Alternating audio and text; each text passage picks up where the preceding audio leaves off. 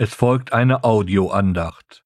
Mein Name ist Andreas Courier und jetzt herzlich willkommen zu einem neuen Wortbeitrag. Das Thema der Andacht lautet Bitte den Mund halten. Bitte den Mund halten. Wie bitte? Ja, einfach still werden. Aber was sagst du da? Es passiert doch gerade so viel in der Welt, in der Gesellschaft, und wenn du wüsstest, was bei mir gerade so in meinem Leben alles passiert. Und da soll ich jetzt still sein? Ja, vor Gott sollen wir einfach mal still sein. Dazu aus Psalm 37, der Vers 7.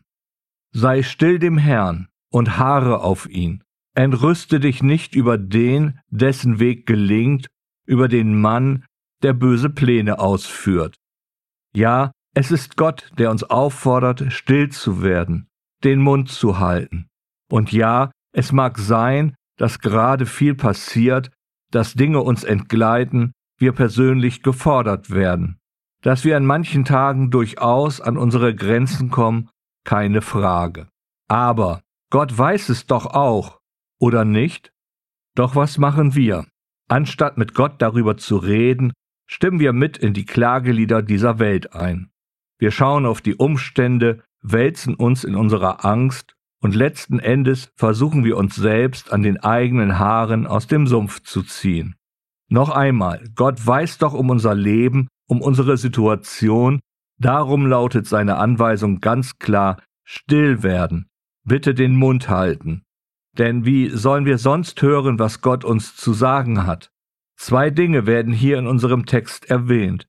Das Gelingen anderer und dabei ihre bösen Pläne bzw. Wege. Aber auch hier fordert uns Gottes Wort klar auf, unser Denken zu ändern. Dein Herz ereifere nicht gegen die Sünder, sondern um die Furcht des Herrn jeden Tag. Aus dem Buch der Sprüche, Kapitel 23, Vers 17. So wird die Richtung klar, in die unser Gott uns lenken möchte nicht auf das anscheinend gute Leben der nichtgläubigen Menschen schauen und sich von einem Denken lösen, welches fatal für ein Kind Gottes ist. Was mühe ich mich hier ab mit meinem Glauben?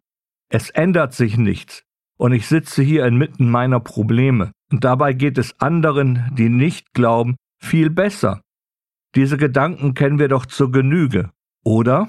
Ich jedenfalls schon, gerade dann, wenn ich zu sehr auf die Umstände schaue, und dabei noch mein Ego pflegen will. Still werden vor Gott. Einfach den Mund halten ist eine andere Form des Gebets. Still sein und auf Gott hören, was er uns sagen will, also hörend beten. Da bekommen wir durchaus eine ganz andere Sichtweise auf die Umstände. Wir können von dem anderen wegschauen und auf uns selbst blicken. Dadurch, dass wir den Mund halten, hören wir auch den Zuspruch Gottes, der direkt in unsere Situation hineingesprochen wird. Dazu aus dem Matthäusevangelium Kapitel 6, die Verse 33 bis 34. Trachtet aber zuerst nach dem Reich Gottes und nach seiner Gerechtigkeit, und dies alles wird euch hinzugefügt werden. So seid nun nicht besorgt um den morgigen Tag, denn der morgige Tag wird für sich selbst sorgen. Jeder Tag hat an seinem Übel genug. So sind wir wieder bei dem Vers 7 aus Psalm 37. Dazu eben noch der Vers aus dem Buch der Sprüche, den wir auch noch einmal uns in anderer Form durch den Apostel Paulus sagen lassen sollten. Denn das Reich Gottes ist nicht Essen und Trinken, sondern Gerechtigkeit und Friede und Freude im Heiligen Geist. Der Römerbrief Kapitel 14, Vers 17. Durch das Stillwerden vor Gott, wenn wir dann unseren Mund halten, bekommen wir eine neue Unterweisung aus dem Wort Gottes beziehungsweise aus dem Mund Gottes. Der Heilige Geist zeigt uns so die andere Realität Gottes. Es geht nicht um die äußeren Umstände, es geht um unser Leben, um unsere Beziehung zu dem lebendigen Gott. Zum Schluss die Aufforderung des Apostel Petrus. Indem ihr alle eure Sorge auf ihn werft, denn er ist besorgt für euch. Der erste Petrusbrief, Kapitel 5, Vers 7. Ja, wenn wir unseren Mund halten, hilft es uns, den Blick weg von den Sorgen und Nöten auf das verheißene Durchhelfen Gottes in der Fürsorge Christi zu lenken. Er hat nicht nur verheißen, uns zu versorgen, sondern uns auch sicher an das Ziel zu bringen. Oder anders gesagt, wir haben keine ruhige Überfahrt verheißen bekommen, aber die sichere Ankunft in den Hafen.